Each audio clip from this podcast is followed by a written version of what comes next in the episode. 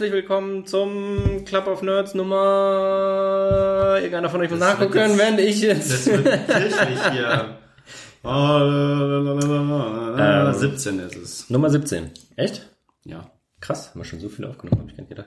Äh, am 4. Juli 2021, wir haben ziemlich lange gebraucht seit der letzten Aufnahme. Happy Independence Day, by the way.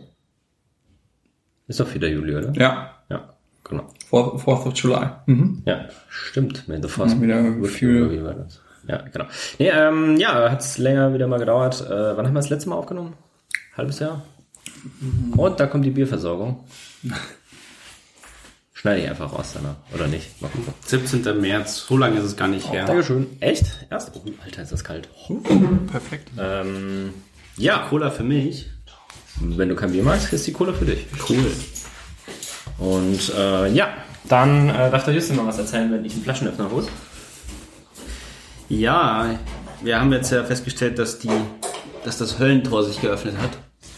Auch hier verlinkt an dieser Stelle, weil vielleicht Martin kriegst du es hin, dass es, dass so ein, so ein, so ein äh, Kapitelbild auch einbettest. Ich weiß nicht, ob das in deiner Das- Verarbeitungschain funktioniert. Das kriege ich auf jeden Fall hin. Es ist nur die Frage, kriege ich es hin, so ein flackerndes GIF reinzumachen, das sich bewegt? Na, das weiß ich nicht, aber zumindest das, das, den, den Höllenschlund aus dem Golf von Mexiko könnten Ja. wir da mal einfach mal einbinden als erstes Topic. Ja, eig- eigentlich müsste man ja anders anfangen und müsste sagen, so hier, ja, ähm, wir haben äh, ja 2021 und wie sich das gut gehört für dieses Jahr, hat man jeden Monat irgendwie was anderes, was passiert. In diesem Monat ist es halt das Hellentor. Ich habe schon gewitzelt, wir hätten der, den CERN einfach nicht anmachen sollen. Seitdem ist die Welt aus dem Fugen. Vielleicht war Äh, unten so ein schwarzes Loch irgendwie so ein... Ich dachte, das wäre der Tod von Haramji gewesen, dem, dem Affen da. No. Ja, wie geht's euch? Gut. Gut, gut, auf jeden Fall. Geht, ähm, lebt sich gut in München. Du bist nach München umgezogen, Ja. ne? das muss man noch dazu sagen. Ja, Alle wieder in die Heimat gekommen. genau. Sind aber trotzdem heute in Augsburg. Genau. Ach so, ja, wir nehmen heute mal bei mir daheim auf. Deswegen, falls wir jetzt anders klingen, Ja. dann liegt es daran, weil ich Martin ins Gesicht spucken kann. Ja, äh, aber natürlich alles Corona-safe, weil wir äh, den Login über die Corona-App gemacht haben, nicht über Luca, sondern äh, alles super. Ja, dann würde ich erstmal sagen, äh, Stützchen. Prost. Zum Wohl.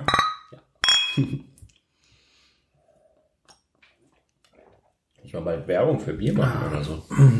Also, falls ihr Brauerei seid und ihr wollt von diesem extrem kräftig erfolgreichen Format Club of Nerds beworben werden, dann müssen wir schauen, ob wir euch cool genug finden. Aber wenn wir euch cool genug finden, dann können wir vielleicht mal ein Bier von euch trinken während der Aufnahme. Aber das, das ist vorbehaltlich natürlich ein Testkasten.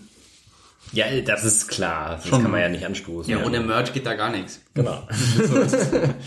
ähm, n- Aber bei, beim Ernst zu dem zu diesem zu diesem Höllenschlund da, das sieht halt schon irgendwie so, das ist, also wie, wie ja, kann es noch apokalyptischer aussehen als das? Ich glaube, du musst den Hörern und Hörerinnen noch ein bisschen Kontext geben. was genau passiert ist. dass Ja. in Golf von Mexiko bei einer Gasplattform oder Ölplattform äh, eine Gaspipeline, ein Ventil irgendwie kaputt gegangen ist und jetzt blubbert da jede Menge Erdgas aus dem unter Wasser liegenden aus der unter Wasser liegenden Aber wie, Pipeline raus. wie hat sich das äh, entzündet? Ja, ist halt irgendwo ein, ein, ein Funke halt gewesen. Das ist eigentlich die interessante Frage. Wie kann das passieren, dass mitten auf dem Ozean auf einmal ein Funke ist? Ist das irgendwie einer, der drüber geflogen ja- ist und dann seine Moment Zigarette Das kann ja sein, dass das unten dran war. Dass Ja, aber wo kommt der. Sauerstoff denn? oder? Ja, aber das brennt doch nicht. Du hast ja in Wasser auch, auch Sauerstoff. Da ist ja, eine Sauerstoffsättigung das drin. brennt doch nicht. Nicht Ja, natürlich, wenn du. Sauerstoff hast, natürlich, du hast Sauerstoff im Wasser und du hast äh, nicht nur im Wassermolekül, sondern auch im Wasser. Ein Fisch kann ja auch atmen, weil es ja Sauerstoff ja, im Wasser. Okay, aber also meinst du echt? Dass das aushält, dass das Ja, wenn da so viel Gas rausblubbert und dann hast du da ein paar Sauerstoff und dann machst du einmal flupp und dann heißt es, okay, cool. Aber wo entzündet es? Quasi die Flamme geht unten los oder ist die oben an der dachte, Oberfläche? Ich hätte mal vermutet, dass sie unten losgeht, weil oben habe ich ja nichts, was sie groß anmachen kann, außer einen Blitz, aber da hat's ja nicht groß ge gewittert. Das war ja meine Frage, wo es angegangen ist. Also das, das wäre interessant. Aber ich glaube eigentlich eher, dass es halt oben beim Rausblubbern dann anfängt zu brennen, weil ansonsten, also das wäre ja Nee, Krass. Das, das, das war meine Vermutung, weil das ist quasi unten mit dem Sauerstoff im Wasser, wenn da genügend Gas ist und du hast dann Funken, dann kannst du halt den Sauerstoff aus dem Wasser, der im Wasser gelöst ist, nehmen und äh, dann ähm, ja, fängt an zu brennen und dann hast du diese Situation, wo dann Löschboot neben diesem, Die, die, neben diesem riesigen blubbernden Etwas, dann Wasser auf den Ozean. Ja, da macht das mit dem Löschboot ja noch weniger Sinn. Ja, ja. Ja. vorhin drüber geredet, weil ich dachte halt, wenn du oben das oben an, wenn das nur an der Oberfläche brennen würde und du machst oben ganz viel Wasser drauf, dann würdest du das Feuer ausmachen, dann wird halt das Gas rausblubbern und ja, dann ist es halt das Gas. Ähm, deswegen dachte ich, weil es gibt ja diese, diese, äh, das Gas aus so einer Pipeline austritt, ist ja gar nicht so selten. Muss mal gucken, dann gibt's irgendwie auch in der Nordsee äh, Bereiche, wo du gar nicht mit dem Schiff fahren darfst, weil halt einfach die sagen so, ja, wir haben es leider verkackt und hier ist leider ganz viel Gas, das austritt und deswegen fahren wir bitte nicht mehr mit dem Boot durch. Also das, die Satellitenaufklärung hat auch da sehr viel geholfen, dass äh, regel, regelmäßig äh, Gaslecks entlang von Gas- und Ölpipelines aufgedeckt werden. Ja. Also klar, das ist alles nicht so, alles nicht so dicht. Aber die Meme-Kultur ist natürlich sehr happy damit. Das ist nicht so, es hat noch nicht so ganz, das können wir eigentlich noch kurz anschneiden. Wir haben ja leider nicht aufgenommen, während dieses ganze Malheur um die Ever, Ever Given war. Ever, ever, give? Ever- ever, Given, Ever ja. Given, Nicht ja. Evergreen? Ever Nein, Given, nein, Given. Okay, ja. Ever Given. Und Äh, die gloriosen. Memes Ja, und die ja. Bilder, die es dazu gab. Es war wirklich Da muss man vielleicht jetzt auch dazu sagen, das war dieser fette Tanker, der im Suezkanal. äh, Suezkanal hängen geblieben ist, äh, wo sie dann den versucht haben zu befreien und dann es Bilder gab mit einem einzigen Bagger, der da irgendwie die Weltwirtschaft am Leben hält, weil er da irgendwie baggert und alles andere dann irgendwie, ja, nicht funktioniert hat. Wobei das ja auch nicht stimmt, die hatten ja sogar mehr Bagger und irgendwie auch so ein, ähm, ja, so echt das Spritzboot und Boot, so. das Das Boot war war das ja most memeable, Ja, most klar. memeable picture. Klar. Das, Das das wäre doch mal ein geiler Begriff. So, most memeable picture, MMP. Mich würde ja interessieren, ob man das an irgendwas festmachen kann, ob es ein memeable Picture ist. Also gibt es da irgendwelche objektiven Kommt da Kriterien? niemand eine AI da drauf? Genau, das dachte ich mir jetzt auch gerade, weil es gibt jetzt eine AI, ne, äh, um Lego-Steine zu, also du machst ein, ein Bild von einem Lego-Stein Mhm. und dann schlägt er dir vor, was du mit den Steinen bauen kannst. Das habe ich gesehen, das war ziemlich Ja, fancy. fand ich auch, Also aber- bin gespannt, ob es funktioniert, aber Ja, ja, ja. Also das fand ich echt interessant. Da dachte ich mir auch so, okay, nice. Ja. Und wenn sie jetzt noch richtig schön hier, Hast du das ähm, mitbekommen mit GitHub Copilot? ach so, mit dem, was, was mit dir zusammen programmieren soll, so eine KI, die dann da dich unterstützen soll. Ja. Ja, das habe ich auch schon gesehen, aber ich habe es noch nicht ausprobiert oder auch nicht nachgeguckt. Aber also zu den Steinen nochmal, eigentlich wenn Lego richtig clever wäre, dann würden die dir immer so die fünf Steine, die du noch brauchst, um was zu bauen, und das dann vorschlagen und sagen, und guck mal hier, overnight, jetzt kannst du es dir bestellen und morgen ist es da. Dann kriegst du so ein Päckchen mit so fünf Steinen, die dir noch gefehlt haben, um das zu bauen. Ja, also wir gehen jetzt nicht auf eine ähm, Diskussion ein, dass die Qualität von Lego in den letzten Jahren massiv runtergegangen ist. Das kann ich nicht einschätzen. Ich habe nie? Lego besessen. Echt nicht? Also Ich war immer Fischertechnik. und, und die Lego-Technik-Sachen, die, die es damals gab, die waren so viel komplexer und so viel viel interessantere Sachen und heutzutage kriegst du nur noch irgendwelche Motorsachen. Früher hast du ganze Hydraulik äh, bekommen und ähm, Wobei diese Elektromotorsachen, also ich habe ja mit Mindstorm damals programmieren gelernt. ja, das hatte ich ja auch. Ich fand das mega gut. Also ich habe das neulich erst wieder aus dem Dachboden raus und dachte Du hast da noch eins? Ja, das Problem ist ich, die Schnittstelle. Also ich muss mir mal wirklich überlegen, das war noch diese VGA. Ist 232. ja, genau. Die haben aber auch eine Infrarotschnittstelle. Ja, ja, genau. Und du musstest aber den Adapter, damit du die Infrarotschnittstelle am Computer festmachen musst, du irgendwie. da gab es ja kein ja das USB. 232-Port anstecken. Das ist ein serieller Port, den kannst du über einen USB-Adapter. Ja, genau. Das Da musste ich mir das mal. 232 Und das Problem, nächste Problem ist halt die Software. Du brauchst eine virtuelle Maschine mit Da- einem guten alten Windows XP. Das ist nicht mehr ja, XP, nee, was nee, da nee, das war, das war also, bestimmt auf XP. weiß ich nicht. Aber auf jeden Fall gibt es Also XP war 2000. Das kriegst du schon zum Laufen in 2000. Ja, ja, zum Laufen kriegst du das, aber ich weiß nicht, ob das Mindstorm da drauf geht. Die Ja, alte. schauen wir mal. Ja. Anyhow, also es gibt auch eine, eine äh, andere Software dafür, weil dieses Mindstorm-Programm war ja mit so Codeblöcken, die du schickst. Äh, du konntest das Ganze auch mit einer Textsprache machen und dann konntest du nämlich genauere Befehle geben. Weil wir haben das damals mit der Textsprache gemacht, weil wir einen Fischfütterungsroboter gebaut hatten aus so einem Lego Mindstorm-Ding. Damals sind wir damals nämlich sogar bei einem Wettbewerb angetreten und da bin ich nämlich sogar von meiner Schule aus losgeschickt worden für den bayernweiten Reis Robotics Invention Award und äh, sind dann da gegen andere Teams angetreten. Und dann haben die nämlich auch so, so autonome Roboter gebaut, die äh, in der Gegend rumfahren und das war 2006 Krass. also relativ früh, wo man damit rumexperimentiert hat und dann irgendwie wie so diese Saugroboter, die dann irgendwie mit Abstandssensor gucken und wo fahren sie hin und dann haben die da so Programme gebaut, äh, wie der Roboter dann am besten fahren muss und sowas. War ganz interessant. Ich habe immer Fischertechnik gehabt. Dass du das cool Kid bist, das ist mir nicht Da konnte man, da hatte ich dann so eine Das hatte ich Recheneinheit und da konnte man dann auch so Laufroboter und komplexe Anlagen bauen und konnte dann, ich, was ich nie hatte, ich hatte ein, ein Pneumatik-Bauset, aber ich hatte nie die Computersteuerung für Pneumatik. Und das war immer schade, weil die Dinger waren höllisch teuer. Sonst hätte ich nämlich meine Pneumatik-Anlagen, Bauteile mit meiner Rechnerschnittstelle verbinden können und äh, dann auch damit quasi noch kleine bewegen und ähnliches tun können. Das ist cool. Pneumatik. Da war dann quasi Software, technisch hast du es am Computer. Da hast du am Computer so eine, so eine, so eine Baublock, so eine grafische Programmierungsgeschichte gehabt. Aber du hattest halt auch, wenn du irgendwie dir so ein Set gekauft hast, konntest du auch vorgefertigt äh, die Programme dir anschauen und dann davon lernen. Ja, cool. Ja. Ja, das hatte ich leider nie, weil das war ja immer, glaube ich, ein bisschen teurer als Lego. Fischertechnik, ne? War das auf Deutsch eigentlich die Software? Weil das, das war tatsächlich die, das, das Mindstorm bei mir war immer auf Englisch. Hm, Oh, das weiß ich gar nicht. Und, und ich hatte halt, ich meine, mein Vater war jetzt nicht irgendwie super firm im Englisch und meine Mutter hat sich da nicht besonders dafür interessiert als Englische. und damit war das dann immer so ein bisschen, ich war dann immer alleine mit dem, mit diesen Blöcken und musste mir das selber erschließen. Aber ja, nee, das war also, und dann gab's ja dieses, äh, also ich fand das irgendwie immer spannender als dieses, dieses theoretische Robot Carol da. Äh, das war so irgendwie in der Schule immer so, ja, wir lernen schleifen. Und ich sag, das wäre doch viel cooler, einfach so ein Ja, ja. Ding irgendwie zu programmieren und dann sieht man das, wie man das umsetzt. Ah, ja. Aber bei uns gab's keinen Informatikunterricht. Das war eh, also das war ja, wir haben Word gelernt und PowerPoint. Das war unser Informatikunterricht. Ja, bei uns, also ich war ja im neusprachlichen Gymnasium und äh, wir hatten sogar Informatikunterricht und dann hatten wir sogar so eine Zusatzqualifikation als Informatik. Keine Ahnung, musstest zwei Jahre du in den Unterricht gemusst, ein Zusatzunterricht, so Wahlpflichtfach. Wenn du das zwei Jahre lang gemacht hast, dann hättest du sogar so ein, so ein Qualifizierungszertifikat irgendwas bekommen. Und das war eigentlich ganz cool, weil unser Lehrer, der wusste sogar einig, also der war da recht firm drin. Ähm, und im ersten Jahr haben sich, glaube ich, 10 oder 15 Leute gemeldet und im zweiten Jahr haben sich zu wenig Leute gemeldet. Und deswegen hat es nicht stattgefunden. Deswegen habe ich das nicht machen können. Und da habe ich mich echt drüber geärgert, weil, also, ja, bringen tut dir das nichts, aber das war cool, weil die haben dann so die ersten Sachen auch von so Datenbanken und sowas gelernt, so irgendwie, äh, was ist eine ID und wie, muss sie aufgebaut sein, so ein Schlüssel, ja. äh, Also so, so halt wirklich Basics. Ja. Und das fand ich schon echt auch cool, weil das war so, wo ich dachte, heute noch drüber nachdenke, so eigentlich, also ja, super theoretisch und halt das, was du im deutschen Informatikunterricht immer hast, dass du halt irgendwie so diese krassen theoretischen Konzepte lernst und nicht das praktische Programmieren.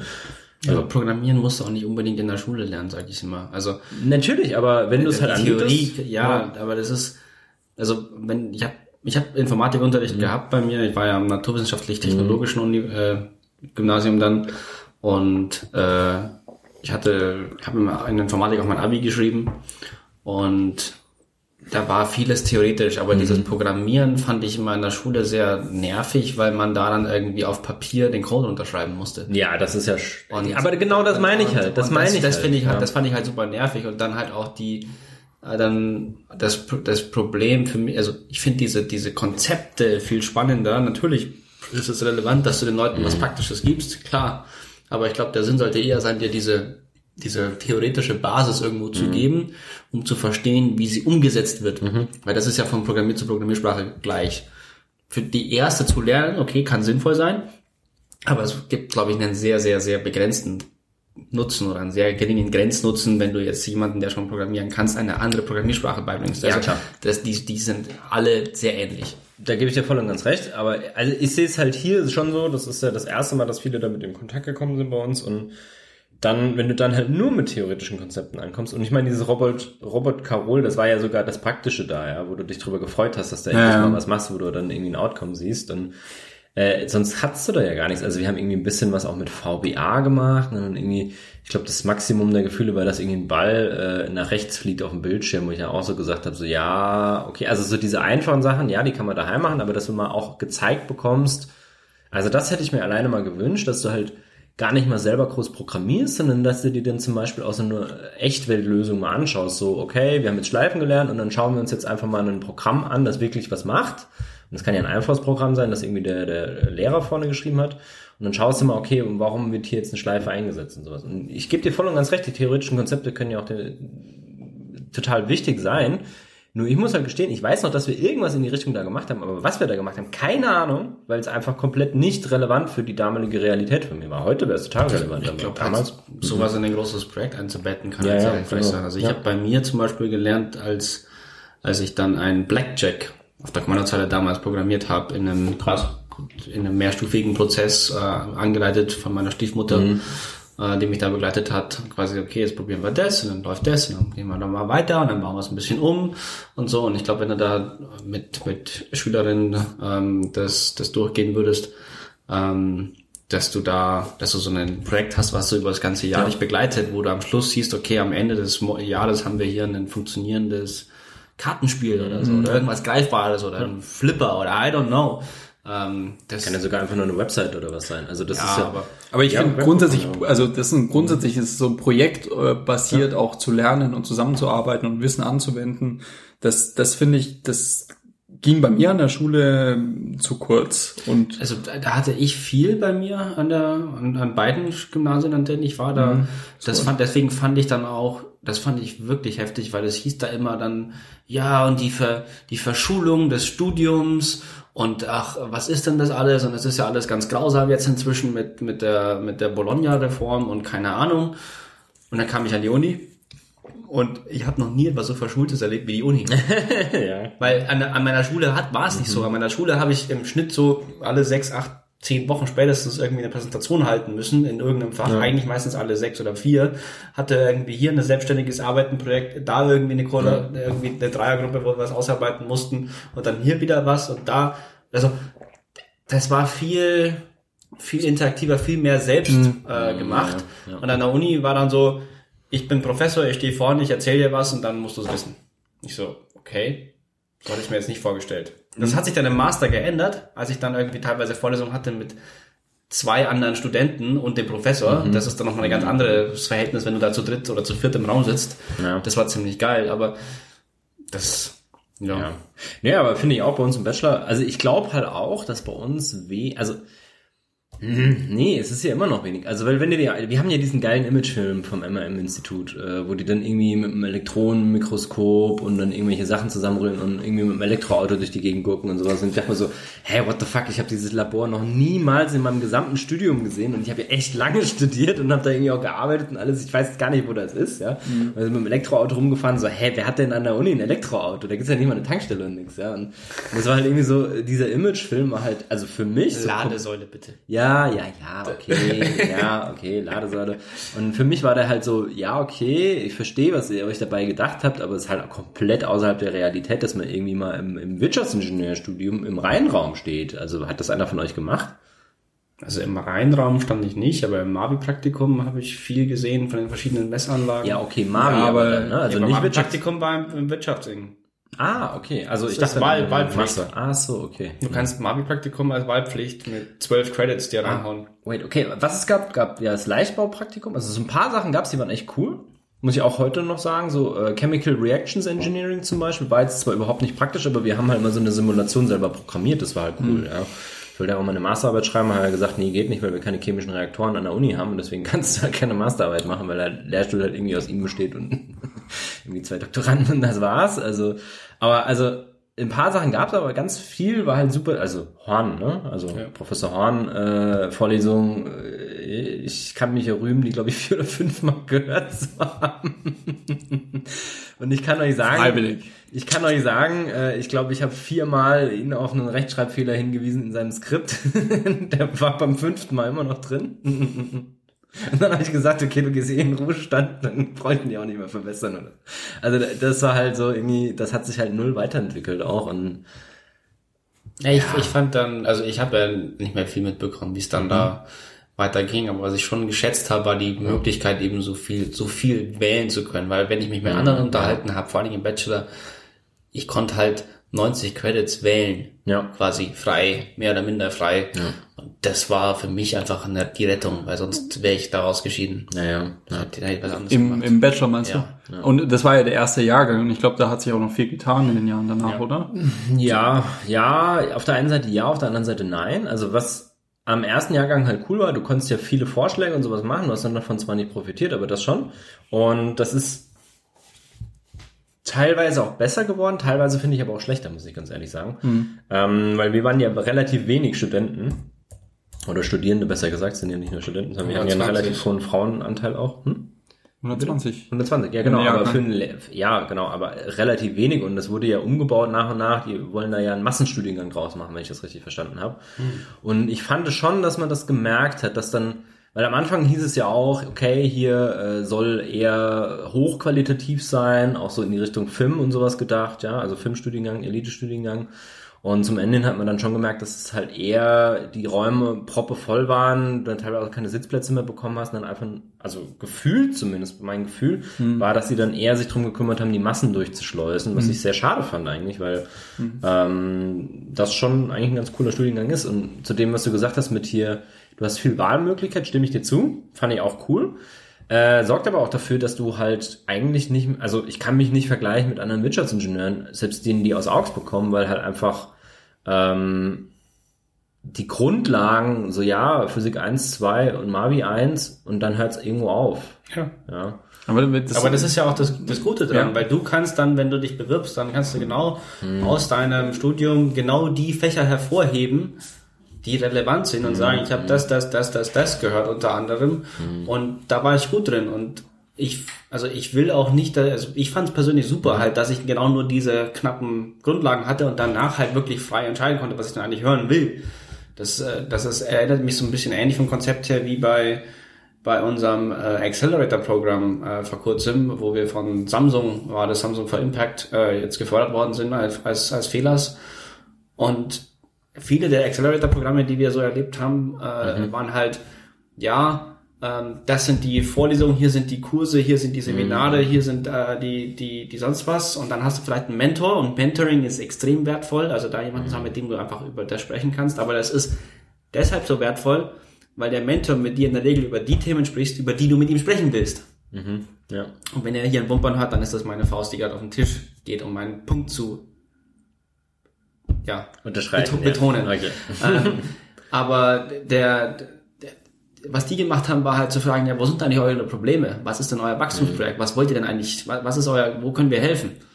Und dieser, dieser Ansatz, den finde ich halt genial, wenn du halt einfach nicht den Leuten sagst, du musst jetzt das, dich Druck Ja, ja. betanken, hier, Ja. das sind deine Grundlagen, die musst du haben. Ich fand die Grundlagen ausreichend, äh, um dann in Eigenregie und Eigenanspruch dann das eigentlich, was dich dann ausmacht, nämlich deine Wahl, äh, oben drauf zu setzen. Und ich fand, da gab es auch genügend, also keine Ausgliederung in der Spezialisierung, dann welche du genau, welche Fächer du gehört hast und so, dass am Schluss was rauskommt, ähm, was, was dir was dir getaugt hat. Und wenn die Leute sich halt was aussuchen, was keinen Sinn ergibt, nur weil sie günstige Noten haben wollen, Ja, ja. dann kann ich den Leuten nicht helfen, weil dann, also die sind alt genug an der Stelle dann, dass sie sich was aussuchen können, was ihnen dann auch nicht später auf Mhm. die Füße fällt. Da kann ich der Uni keinen Vorwurf machen. Nee, nee, gebe ich auch voll und ganz recht. Also ist eh ein bisschen die Frage, ob es Fächer geben sollte, wo du einfach easy peasy durchkommst und die die Leute halt belegen, damit sie irgendwie keine Arbeit haben. Also das frage ich mich eh, ob das dann so viel Sinn stiftet, aber okay.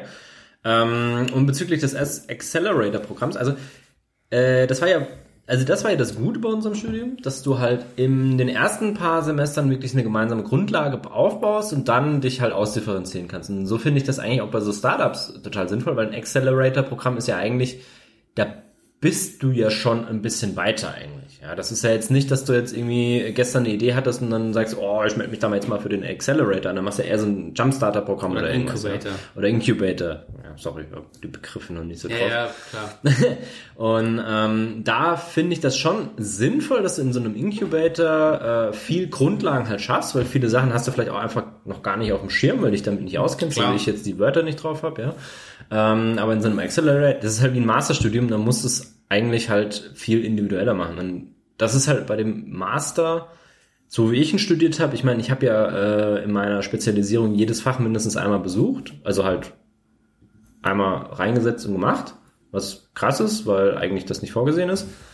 Aber deswegen habe ich auch ein bisschen länger studiert. Aber ich habe das ja in dem Fall wirklich auch absichtlich gemacht. Im Bachelor war es ja nicht ganz absichtlich, aber im im Master war es ja wirklich absichtlich. Weil ich halt auch gesagt habe, okay, ich möchte hier alles mitnehmen. Und habe dann halt auch Fächer geschrieben, wo ich gesagt habe, okay, scheiß drauf, ob ich das bestehe oder nicht. Also irgendwie Performance Analysis of Stochastic Systems. Ich weiß nicht, ob ich, das euch mal erzählt. Nee. Äh, ich habe, also ich war mit meinen Fächern durch, ich hatte schon alle ICDS, ich war durch mit dem Studium praktisch und dann war das halt so, ja, ich habe das, das Fach wirklich als einer der wenigen das gesamte Semester besucht, weil ich es halt auch, also to total abgefahren fand, weil ich damit noch nie einen Kontakt davor hatte, so ähm, Markov-Ketten und, und wie optimiere ich irgendwie eine, eine ähm, so eine Krankenstation, wie viele Betten brauche ich da und, und in, also diese gesamten Sachen, was du, wenn du in die Richtung ähm, Supply Chain Management oder sowas gehst, dann machst du das den ganzen Tag, aber hatte ich alles irgendwie nicht wirklich. Ja. Oder irgendwie mal gehört, aber dann irgendwie auch wieder vergessen im Bachelor und, und ähm, habe mich da echt durchgequält. Echt schwieriges Fach, finde ich, weil es mathematisch echt anspruchsvoll war. Und dann war ich halt so, boah, ey, ich habe jetzt, weißt du, es ist Sommer, irgendwie, ich bin eigentlich durch, ich will eigentlich chillen. Und dann meine Freundin von mir, die Marie meinte dann so, die hier auch schon mal im Podcast war übrigens, Ja.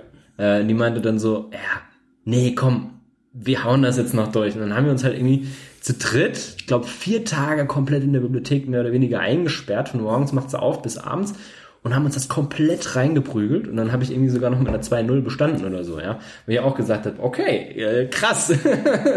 und ähm, bin heute so froh drüber, dass ich das gemacht habe, weil ich ja auch nochmal so viel gelernt habe in diesen vier Tagen allein. Ja. Ähm, aber was ich eigentlich sagen wollte, ist halt diese, diese Auswahl, das finde ich im Master halt schon echt wichtig. Und was ich echt schade fand, ist, ich habe immer viel in den Vorlesungen gefragt und dafür wurde ich von meinen Mitstudierenden irgendwie echt komisch angeguckt, weil dann immer so, oh, jetzt, jetzt fragt er da wieder was und denkt halt, also nee, ich will das verstehen. Und es war nicht nur einmal so, dass vorne der Prof oder der Dozent dann stand und dann war so, oh ja, okay, hm, muss ich mal drüber nachdenken, ja. Ähm, dann habe ich die Frage das nächste Mal nochmal gestellt und habe immer noch keine Antwort bekommen teilweise. Aber okay, ja, ne, ist dann halt so. Aber insgesamt fand ich das so schade, dass es, dass da nicht viel irgendwie Interaktion da war in der Vorlesung, sondern dass es immer noch viele Vor Fächer waren, die sehr, sehr, sehr Frontalunterricht waren. Das fand ich sehr schade, muss ich sagen. Also ich, ich finde es halt, wenn die, wenn, ich glaube, da ist viel quasi, was für eine Kommunikationsbasis schaffst du. Und ich glaube, wenn du als Prof, Prof da reingehst in eine Vorlesung und sagst, ich finde Fragen super, Ja. weil durch Fragen lernt man und durch Fragen kriegt man auch ein besseres Verständnis. Also fragt bitte. Und es ist in Ordnung, weil ich glaube, da sind, wenn, wenn das nie passiert, dann sind die Leute weiterhin im Schultrott, wo quasi Fragen unerwünscht ist, ähm, häufig äh, leider. Andere Diskussion, warum das eigentlich der Fall ist, aber ähm, ja, ich glaube da, also ich fand es auch immer wieder schön an der Uni dann zu sehen oder in meinem Fall zum Beispiel diese Vorlesung, wo ich mit zu viert im Raum war, Professor und drei andere Studenten. Und dann, das war halt eine Nanophysik, äh, Nanostructure Fabrication äh, und dann so, ja und da, da musst du ja nicht mal, mal die Hand heben, also das ist einfach albern, dass du die Hand hebst, wenn du zu dritt im Raum bist. Und dann sagst du halt so, ja, hier mal eine kurze Frage, ja, was ist denn die Frage? Ja, dann gehen wir doch mal da rein, ah, das ist ja spannend. Und das, das ist ein ganz anderes Verhältnis dann auch äh, und ich habe auch den Eindruck gehabt, dass im, in meinem Master dann auch in der Spezialisierung, die ich dort gewählt habe, dann mehr Leute waren, die dieses Verständnis hatten zu sagen. Und das war da völlig normal, dass da Leute dauernd was gefragt haben, was sie nicht verstanden haben. Ähm, das mag auch wieder am Studiengang und an den Leuten, die sich selbst selektieren, auf diesen Studiengang gelegen haben. Weil bei mir im Master war es so, durch die Bank, ja, hier, da war doch das so und so und dann da das so und so. Also lauter Leute, die quasi mitdenken und sagen, da ist doch irgendwas faul oder warum ist das da so und so. Das war völlig normal bei mir im Master. Im Bachelor nicht unbedingt, aber im Master schon. Cool. Also ich glaube, das ist quasi, ja, da so ein, so ein Aspekt. Aber was, was haltet ihr denn von, von dieser Aktion, dass es jetzt diesen neuen, äh, neuen ETF gibt, der, also hast du es mitbekommen, dass es jetzt einen ETF gibt, in dem man investieren kann, wenn man will, dass ähm, mehr Unternehmen mit äh, erneuerbar und äh, renewable und Nachhaltigkeitsfokus in, in die, in die äh, Oversight Boards kommen. Also The hedge fund that ETF? staged a revolt at Exxon, ExxonMobil last month is now recruiting an army of mom-and-pop investors for future battles. Also soll heißen, die, die letzten Monat bei ExxonMobil auf, Ja, der, ja. auf der, auf der Eigentümer, auf der Aktien, Aktionärsversammlung, zwei Leute in den Aufsichtsrat geschleust haben, haben jetzt einen ETF aufgesetzt, um mehr Geld zu äh, bekommen, um dann weitere Aktionen zu machen wie diese, nämlich sich einfach die großen Multis rauszuholen, rauszunehmen und bei die konsequent in alle Aufsichtsräte immer nachhaltigkeitsfokussierte Leute reinzuschleusen. Und dafür, da, daran kannst, daran kannst du jetzt investieren. Ich finde es total geil, das ist so. Ja, aber also, dass es das als ETF gibt, wusste ich jetzt noch nicht. Aber dass es äh, das gibt, dass die sich halt aktiv einsetzen, das ist ja, ein, also das gibt schon länger. Also gibt's ja auch als Aktionär, dass du deine Stimmrechte halt irgendwie abtreten kannst an den deutschen äh, Wertpapierschutzverein, heißt das Ding, glaube ich, oder Anlegerschutzverein, irgendwie sowas. die das dann halt bündeln und dann halt praktisch, wenn halt Tausende von Kleinanlegern zusammenlegen, dann haben die auf einmal auch irgendwie paar Prozent Anteil an der Aktie und dann haben die auch ein Stimmrecht und können sich halt hinstellen und irgendwie was sagen. Und wenn du halt irgendwie nur so zwei Aktien hast, dann hört dir halt keiner zu. Aber wenn du da halt irgendwie mit fünf Prozent der Aktienmasse kommst, dann hören dir die Leute halt auch zu. Und deswegen, also ich finde, ich finde das gut, ich finde sinnvoll, dass man das tut, weil das halt aktives äh, äh, Shareholder Engagement eigentlich ist. Also Stakeholder Engagement wäre ja, wenn alle außen rum und Shareholder sind ja die, die ähm, die Shares halten und finde ich super. Ja. Die anderen halten immer Stakes. Genau. Äh, genau, musst dir überlegen, äh, Shareholder sind halt die, die einen Anteil vom Unternehmen haben, die Stakeholder sind die, die beim Grillfest dann dazukommen und sich die Steaks ab, abschnauren. nee, ich fand es einfach nur einfach so eine nette äh, die Leute mit eigenen Mitteln schlagen Geschichte. So, du kannst jetzt in den ETF, der die 500 Top-Unternehmen in den USA trackt, quasi investieren, ganz allgemein, aber sie, wenn sie halt gegen das, also wenn sie halt das Management nicht in Ordnung finden, dann sitzen sie nicht einfach aus, sondern dann nehmen sie alle Stimmen, die sie in diesem mhm. ETF haben, ähnlich wie sie es jetzt schon ein paar Mal gemacht haben mit Exxon und Co. Mhm. und sagen, nö, wir, wir, wir schicken jetzt mal ein paar mhm. irgendwie Greenpeace oder ähnlich äh, nachhaltig oder also ob jetzt Greenpeace so nachhaltig ist eine andere Frage, ich sehe die schon, aber mm. grundsätzlich Leute, die Nachhaltigkeit im Fokus haben und eine ernsthafte Umsetzung von, von einer, einer solchen Politik verfolgen, ja, einfach in diese Unternehmen in den Aufsichtsrat reinzusetzen. Weil damit kannst du die ja ultimativ auch bewegen, weil wenn da halt irgendwann die Mehrheit im Aufsichtsrat nicht mehr dafür da ist, damit das Management machen kann, was es will, dann wird das Management früher oder später ausgetauscht. Ja, also sowohl im Aufsichtsrat als auch jetzt auch im Vorstand oder halt im Management. Und ich meine, ja. das ist ja auch, geht ja auch viel darum, halt ein Signal zu setzen. Und wenn du halt irgendwie ähm, einen Anteilseigner hast, die da halt drauf achten und die dir dann halt auch immer wieder irgendwie was sagen, und dann hörst du natürlich irgendwann drauf, weil im Endeffekt zahlen die ja dann dein Gehalt irgendwo schlussendlich auch. Ja.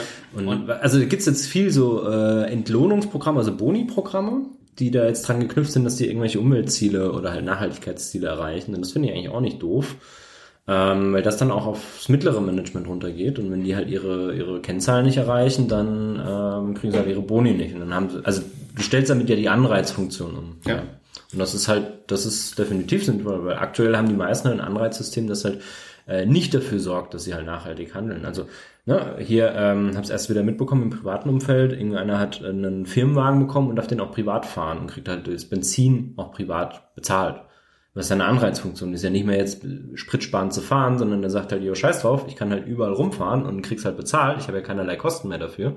Für mich ist es ja gefühlt äh, rentabler, wenn ich den ganzen Tag mit dem Auto rumfahre, weil dann habe ich das ja genutzt, auch wenn das Schwachsinn ist. Ne? Aber das ist ja der psychische Effekt dahinter, dass du halt, wenn du was umsonst kriegst, das auch gerne nutzen möchtest, damit es sich halt in Anführungsstrichen gelohnt hat.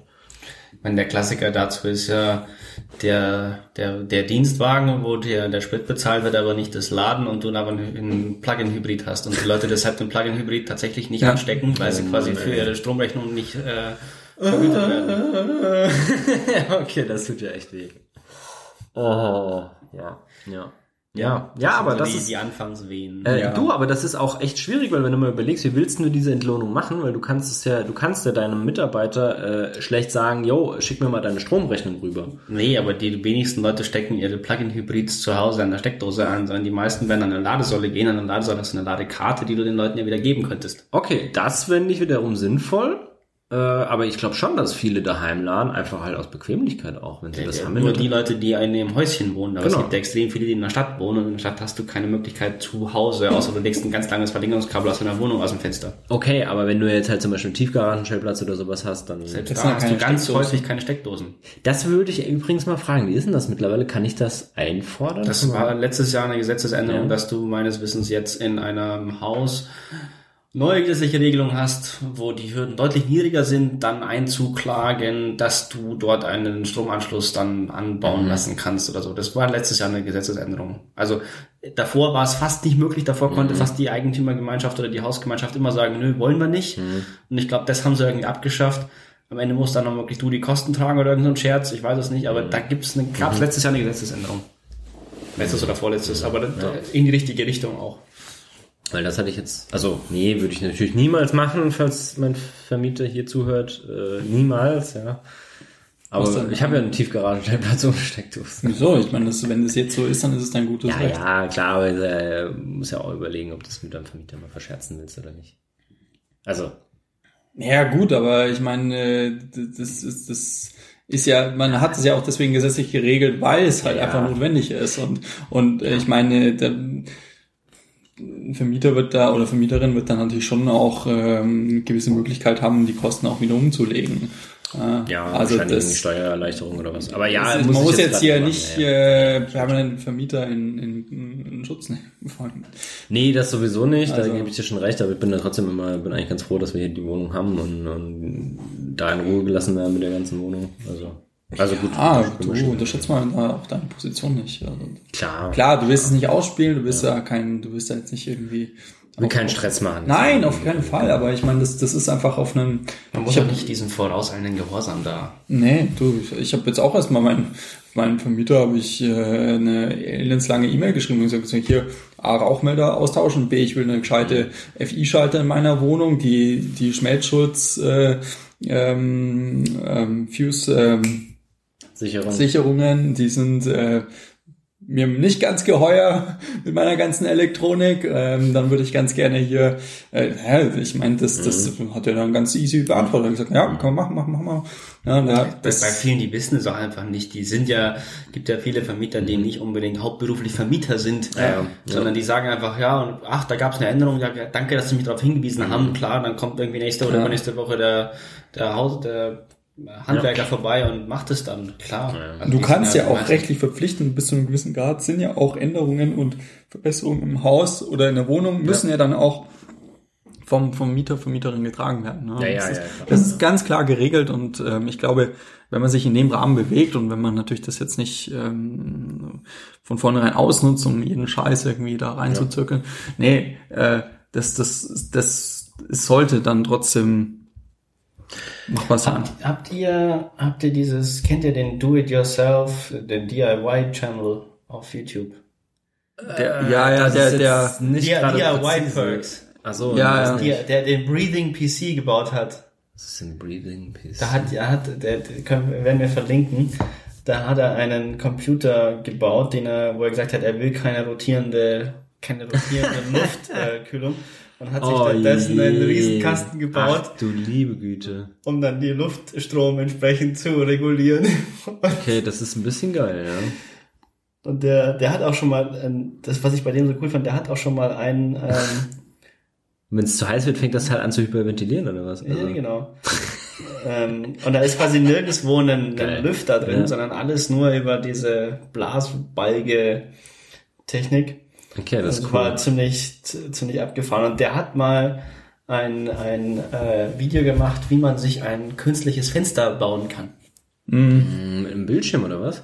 Ich weiß nicht mehr, wie er es gemacht hat, aber das, das, das Tricky, das, das, was tricky ist, ist ja, wenn du ein Fenster hast, dass das Licht, was reingeht, so diffus ist. Das ist ja nicht komplett parallel, sondern die Schatten sind nicht so scharf. Ja. Also die sind ja, das ist ja irgendwie so ein angenehmes Licht.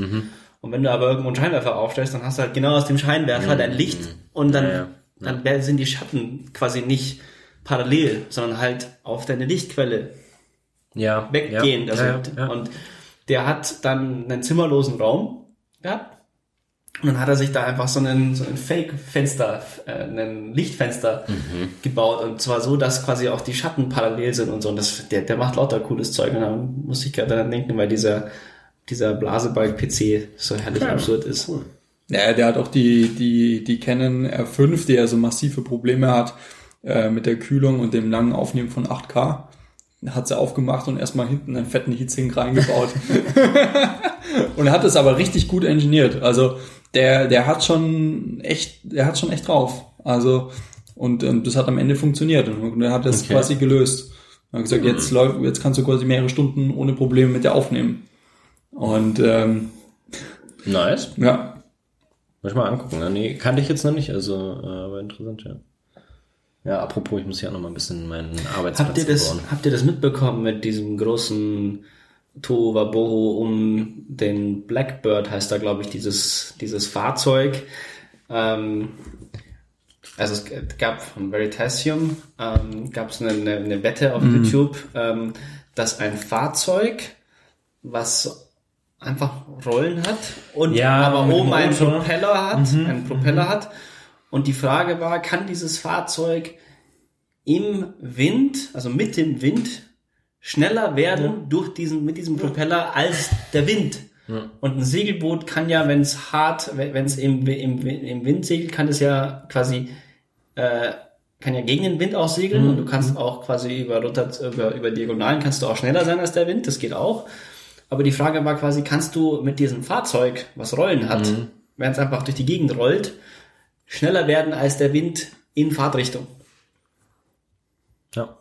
Hatte ich mitbekommen. Ähm, Wobei jetzt jüngst war die Gegenwette mit dem ähm, Professor, der quasi dann nochmal gesagt hat, ja, das glaubt er alles nicht und ähm, das habe ich mir noch nicht angeschaut. Ich habe mir das Video selber angeschaut, was so habt ihr es gerafft? Ja.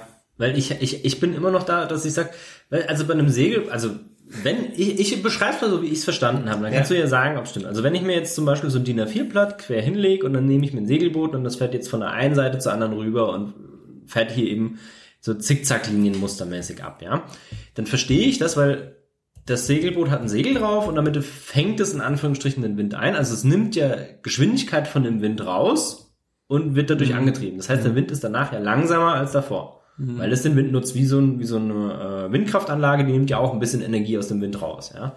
Und wenn der jetzt halt schräg über drüber fährt, dann nimmt er ja von ganz viel Fläche Wind immer ein bisschen Energie mit und deswegen finde ich, macht das schon, von daher kann ich mir das schon vorstellen, der nimmt halt über eine große Fläche immer ein bisschen Energie auf und deswegen kann er halt schneller sein als der Wind.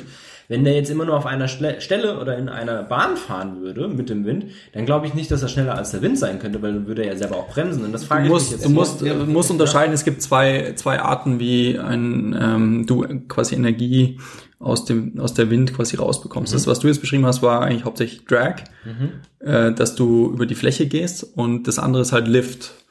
Ähm, Im Grunde, dass du, das ist einfach wie ein Flugzeug, letztendlich über den Unterdruck, letztendlich den Auftrieb bekommst und äh, damit hast du ja letzten Endes, der Wind äh, fliegt ja quasi äh, horizontal über den Flügel Ja. und die Kraft wirkt nach ja, ja, oben. genau. ne? Aber das ist doch beim Segelboot genauso eigentlich. Das wird Ja, genau. eher gezogen, Ja. als dass es geschoben Teils, teils. Naja, beim, beim Segelboot hast du ja wenig, also du hast ja wenig Segelvolumen. Also äh, damit du einen echten Lift-Effekt haben hast, müsstest du nach meinem Verständnis ein Volumen haben. Denn ein Flugzeugflügel funktioniert nicht, wenn es einfach nur eine gespannte Plane ist. Der braucht dieses Volumen.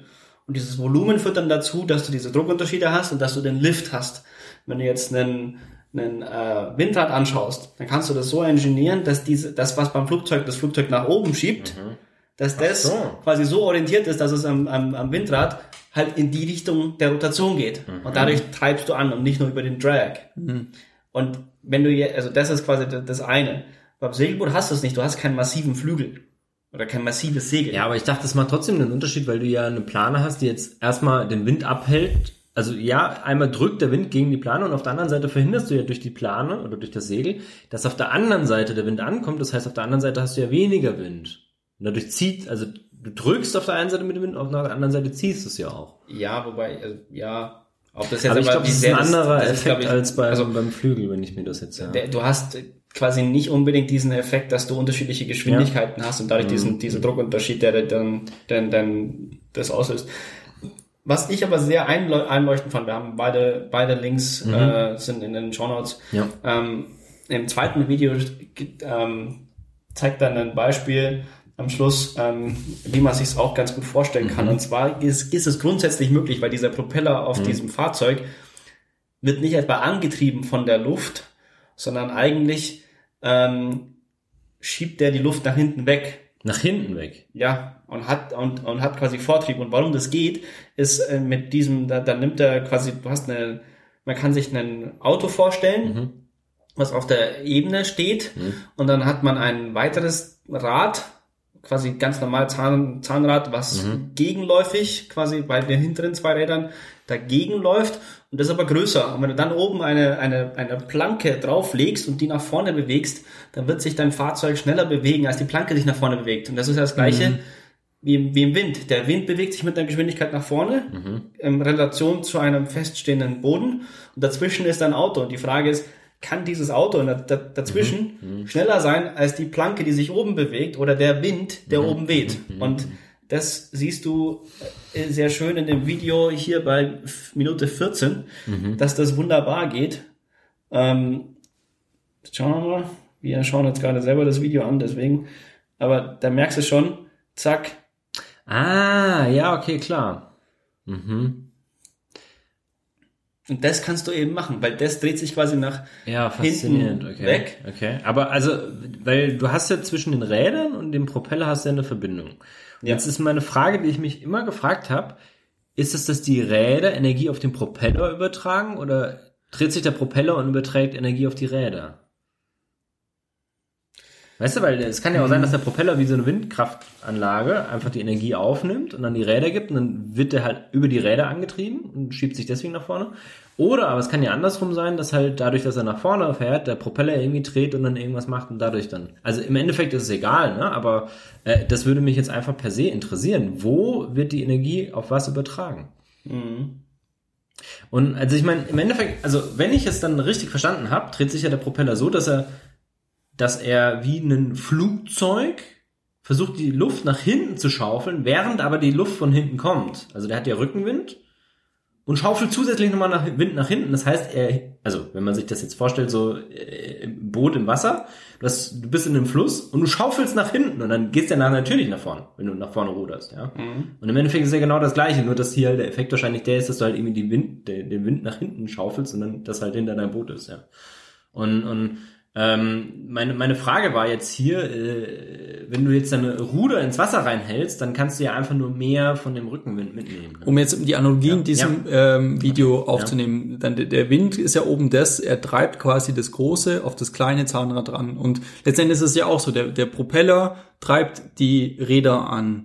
Und äh, das ist ja quasi genau dieser Hebel, der ja, da ja, auch stimmt. dargestellt wird, nämlich das große Zahnrad oder das große, der große, das große Rad, was durch den Balken, also den Wind angetrieben wird, ähm, hat eine Translation über den Propeller auf die Räder, die hier kleiner sind. Ja. Und die reicht aus, um genau diesen Effekt, wenn ich das richtig, das Wobei die, das aber super unintuitiv ist, weil du quasi auch in diesem, in dieser Analogie die Planke nach vorne bewegst und während du sie nach vorne bewegst, gleichzeitig das direkt unmittelbar in Kontakt stehende Rad sich in die Gegenrichtung bewegt. ja, Also das, das kommt einfach über die Übersetzung. Deswegen ist die Übersetzung so relevant, quasi auch in dem Genau. Fall mit dem Propeller, Ja. wie die Übersetzung zwischen Propeller und den Rädern ist. ja. Hm, ja. Wenn du Weil- das jetzt andersrum bauen würdest, dann würdest du oben das Rad schneller drehen, ne? Ist die eigentlich statisch in dem Video? Ist die quasi die, die, die Übersetzung zwischen Propeller? und Ja, das ist kein, kein Gearbox oder sowas. Nee. Der kann nur die, den Anstellwinkel von dem Propeller äh, verändern. Ja. Ja. Ja, und das, gut, damit ist es, ja gut, das ist letztendlich die, die, die Übertragung. Genau. Weil letztendlich hast du bei einem kleineren ähm, Wind oder quasi weniger Winddifferenz ähm, Differenz zu Boden musst du natürlich den, den, den, den Pitch ändern von den Flügeln. Ja, das finde ich auch interessant mit diesem Pitch, weil du kannst ja, also, die haben da irgendwie vorher auch nicht gewusst, wie du den einstellen musst, sondern du musst es nach Gefühl machen, haben die ja gesagt. Und das finde ich eh auch so interessant, diesen Pitch einzu, weil bei einem normalen Windkraftanlage, da kriegt man das ja mittlerweile ganz gut hin, weil du halt irgendwie Erfahrungswerte und sowas hast. Und bei Ja gut, halt und nicht. du hast letztendlich, du baust ein Modell für die, Ja, ja. die Airfoils von den, wo du dann genau weißt, okay, Mhm. bei dem Wind musst du das so drehen, damit du den Optimum hast. Weil letztendlich ist es ja, der Flügel selber ist ja in sich gedreht, weil du, die Winkelgeschwindigkeit ist gleich, aber dadurch, dass der Radius weit nach außen ist, bewegt Ja. sich der oben ja viel anders und auch mit einer Relation zum einfallenden Wind Ja. auf die Windkraftanlage. Und deswegen musst du, und tatsächlich die meiste Energie kommt ja aus den Spitzen, ja, nicht aus dem, das trägt ja meistens nur, deswegen ist das weniger relevant und da ist auch meistens ein rundes Profil genommen, nicht quasi kein, Ja. um einfach die, die Tragkraft zu erhöhen. Und den, den Pitch erhöhst du eigentlich damit, oder quasi den Pitch stellst du quasi damit ein, dass du nicht den Ertrag ähm, für, aus dem Bereich, der die meiste Energie aus der Windenergie quasi extrahieren kann, ähm, in mechanische oder quasi in, in äh, dass der quasi optimiert wird. Und das kannst du berechnen. Ähm, das ähm, ist tatsächlich eine Wissenschaft für sich, aber äh, das es war ist interessant. super spannend. Also das war für mich auch so ein Aha-Moment im Studium, wo du gesagt hast, ah klar, natürlich, du musst es ja in sich drehen, ne, so, so verzwirnen und dann kannst du das damit optimieren. Aber die Auswahl dieser Airfoils, das ist, du, wir haben dann irgendwie so, ja, dann nimmst du halt irgendwie NASA Airfoil 1204. Und dann war das halt eins, was du gehabt hast und du hast Unmengen an Möglichkeiten. Und ähm, das ist schon super spannend. Was ja auch äh, super interessant ist, das hat man jetzt in letzter Zeit verstärkt ähm, auch in Offshore-Windparks implementiert, dass du ja den, den, die, die, den, wenn du einen Windpark hast, den richtest du ja so aus, dass natürlich die Vorzugswind äh, dass du möglichst die ganze Breite hast ja. und dass die sich nicht den Schatten geben über den quasi die Turbulenzen, die hinter dem ähm, der Windkraftanlage entstehen. Und jetzt hat man quasi, äh, gerade wenn der Winkel nicht optimal ist, dann beschatten die sich ja gegenseitig. Und dann gibt's quasi jetzt Studien, wo du sagst, hey, stell doch den ersten einfach suboptimale ein und dann hast du quasi die ganzen dahinter, kriegen dann nicht ganz so viel Turbulenzen ab und können dadurch die, die Reduktion des, der Erzeugung von der ersten Anlage, die aus dem Wind gedreht wird, quasi kompensieren. Und damit quasi den Windpark als Ganzes optimieren und du optimierst nicht nur einzelne Anlagen mehr. Und das heißt, du hast mittlerweile komplette Modelle für so ganze Offshore-Windparks, wo du dann tatsächlich sagen kannst, ja, okay, äh, wenn der Wind aus der Richtung kommt, dann werden wir die, die und die äh, aus dem Optimum raustun, damit mhm. der Gesamtwindparkertrag oben geht. Hm. Ah, total irre. Interessant, ja. ja. Also was ich jetzt gelesen hatte, was ich auch interessant fand, ich glaube bei Heiß oder bei Golem oder sowas war es, äh, dass die jetzt wohl die ersten Ergebnisse haben, dass diese, dieser Windschatten, weil da wurde ja am Anfang davon ausgegangen, dass der mhm. gar nicht so weit geht, dass der sich über äh, Kilometer weit ziehen kann. Ja. Und dass du deswegen das Problem teilweise hast, wenn du halt mehrere Windparks hintereinander baust oder die Deutschen bauen irgendwie Windparks und die anderen die außenrum, die Anrainer, die Dänen auch, dass die sich gegenseitig dann halt beschatten, ja, ja, oder genau, und das deswegen, das ist überhaupt nicht sinnvoll. Also es ist ja sinnvoll, ganz viele Windparks zusammenzustellen, weil du dann halt nur irgendwie einmal Erschließungskosten hast oder die nach unten gehen. Aber von der Effizienz her, dass umso mehr jetzt da gebaut werden, dass die alten Anlagen teilweise jetzt dann irgendwie Probleme kriegen, weil die dann halt beschattet werden oder da irgendwie halt, ja, das zu Stress führt. Und dass du es eigentlich die weitaus größer verteilen müsstest, um den Wind überall äh, ernten zu können. Was ich halt super spannend finde, ist, ist äh, wenn jetzt immer mehr Floating Wind mhm. auch kommt. Weil wenn du halt diese riesigen Turbinen mhm. schwimmend hast, das heißt, du musst sie nicht mehr fix im, im Ozeanboden verankern und oder äh, quasi drei, auf 30 mhm, Meter geht ja. das noch ganz gut ja, oder 20, aber danach wird es halt irgendwann hässlich. Ähm, wenn du die Dinger einfach durch die Gegend schwimmen lassen kannst und dann entsprechend mit einem Anker verankerst, mhm. wenn sie da rumschwimmen, dann hast du halt nochmal viel, viel mehr Platz, wo mhm. du die aufstellen kannst. Dann pinseln wir bitte noch eines der Windräder, eines der, der Flossen noch schwarz an, damit nicht so viele Vögel draufgehen. Das wissen auch viele nicht, dass, dass die Vogelsterblichkeit um glaub, 30, 40 noch mehr Prozent reduziert hat. Wenn du einfach nur eines der Rotorblätter schwarz anmalst, tatsächlich, das reicht. Ähm, Aber hast du dann irgendwie ein anderes Verhältnis, weil das sich ja dann stärker erwärmt durch Sonne und so? Es ist ein materialwissenschaftlich und technisches Problem. Das ist mir, also, wenn die Leute sich darüber beschweren, dass Vögel sterben, dann malen wir eins schwarz an, dann ist das Argument. Ja, okay. Also mein letzter Stand mit Floating ist genau aus dem Grund, den du genannt hast. Es ist super geil, weil du ja, das Problem ist ja, du musst es in einer küstennahe Region bauen, A, wächst im Kabel. Gut, das wird immer ein Problem sein. Ja, außer du machst halt eine Energy Storage Solution, die du lokal auflädst und dann verschiffst. Wenn es da nur jemanden gäbe, der sowas könnte, ne? Ja, wo, wo, wo, wo, wobei äh, da wahrscheinlich eher noch ein äh, DC-Kabel. Ähm, also gerade wenn du große Parks machst, das Problem ist ja, äh, da, das, das in der, in der Nordsee, dass sich ja das vieles auch nicht zentral abgesprochen mhm. war. Ne? Du, du baust quasi zehn Parks und baust zehn Zuleitungen. Ja. Ja, anstatt dass du sagst, hey, wir bauen hier eine fette äh, äh, ACDC Transformationsplattform und die haut uns quasi dann ja, bitte den Song verlinken. und, ähm, und, und wir können dann quasi auch beliebig und wir können dann beliebig weit quasi vom, auch vom Land weg sein. Und gerade wenn du Floating machst, bist du ja noch weiter vom Ufer weg und du hast ja genau das Problem, dass wenn du ähm, AC machst, also ähm, Wechselstrom, dass du kompensieren musst. Das heißt, du willst wahrscheinlich DC machen. Das andere Problem, mein Kenntnisstand war damals, ähm, ähm, du findest keine Turbinenhersteller, äh, die dir momentan die Garantie darauf geben, zu sagen, hey geil, cooles Konzept hast du da, aber hast du es mal überlegt, was für Schwingungen das Ding jetzt neu ausgesetzt ist, wenn da oben eine fette Turbine drin ist? Und äh, das geht auch und du hast auch Prototypen, die wahrscheinlich auch gewisse, ähm, das in gewisser Weise in Kauf nehmen, aber das Problem ist halt, ähm, es wird kommen und da wirst du auch welche finden, die sagen, hey, das können wir machen, das versichern wir euch auch. Ähm, aber momentan ist es so, im Moment uns ist lieber, wir haben einen festen Untergrund, weil dann wissen wir, dass unsere Hardware so lange auch funktionieren wird. Äh, und das ich sag dir, eines der, der am meisten unterschätzten Themen nach, nach meiner Laienansicht im Moment in diesen ganzen Riesentransformationen ist Versicherungsfähigkeit. Also einfach kannst du Garantien und Versicherungen für das bekommen, was du umsetzen sollst. Und in dem Moment, wo, wo viele neue Technologien auf einmal versicherbar sind, dass du einfach sagen kannst, ja, ich versichere, das, was du, du sagst, es hält 20 Jahre und ich kann das versichern, dass es 20 Jahre hält, kannst du so viel mehr Projekte, glaube ich, umsetzen, weil es gibt äh, halt einfach nicht so viele, die das ins Risiko einfach mal stürzen. Und ich glaube, da vielleicht auch so ein, so ein, so ein äh, unkonventioneller Push, wenn du was bewegen willst auf dieser Welt, dann kümmere dich darum, verschiedenste neue Technologien versicherbar zu machen. Das ist Finance, ne?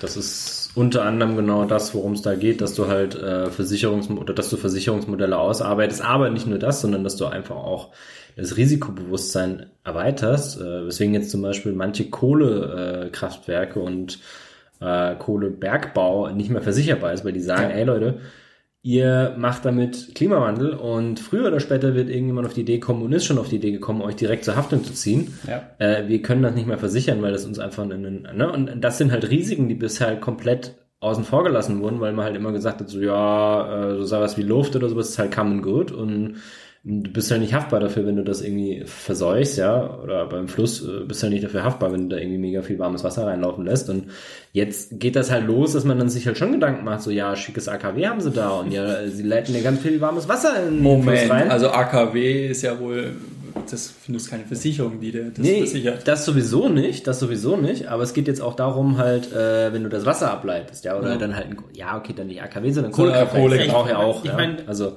wenn, ja. wenn wir wieder zum Thema äh, Renewable Energy kurz zurückkommen wollen, ich fand es ja sehr schöne News, dass jetzt Bangladesch äh, noch angekündigt hat, dass sie äh, ein paar Kohlekraftwerksprojekte gecancelt haben jetzt, die sie eigentlich bauen wollten und stattdessen ein neuer. Ja. das war schon ordentlich viel. Zehn oder so. Ja, ja, aber das ist halt ordentlich viel Power, die da äh, einfach. Ja, ja, die sie jetzt aber durch Erneuerbare plus Storage bauen, ja, genau. ähm, weil das günstiger ist. Ähm, und äh, was ich auch echt cool fand, waren jetzt die Neuigkeiten von Bloomberg, Neff.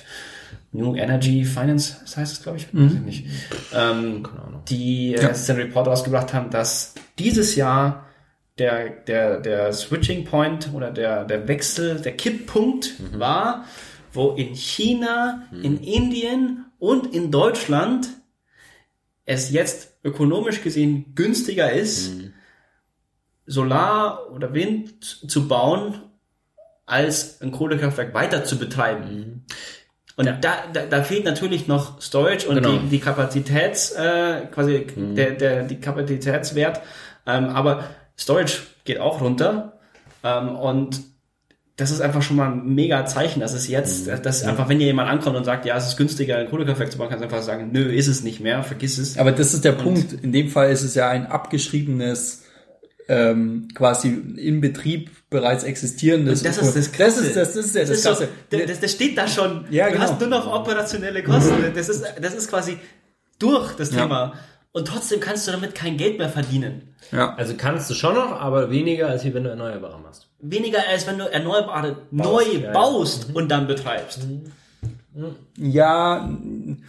Und natürlich, ähm, jetzt mal die politischen und, und Anreizsysteme außen vor gelassen. Ne? Also ich meine, wenn du jetzt halt eine Bundesregierung hast, die massiv halt Kohle subventioniert und sonst irgendwie einen Scheiß macht, dann, dann torpediert dir das halt wieder alles.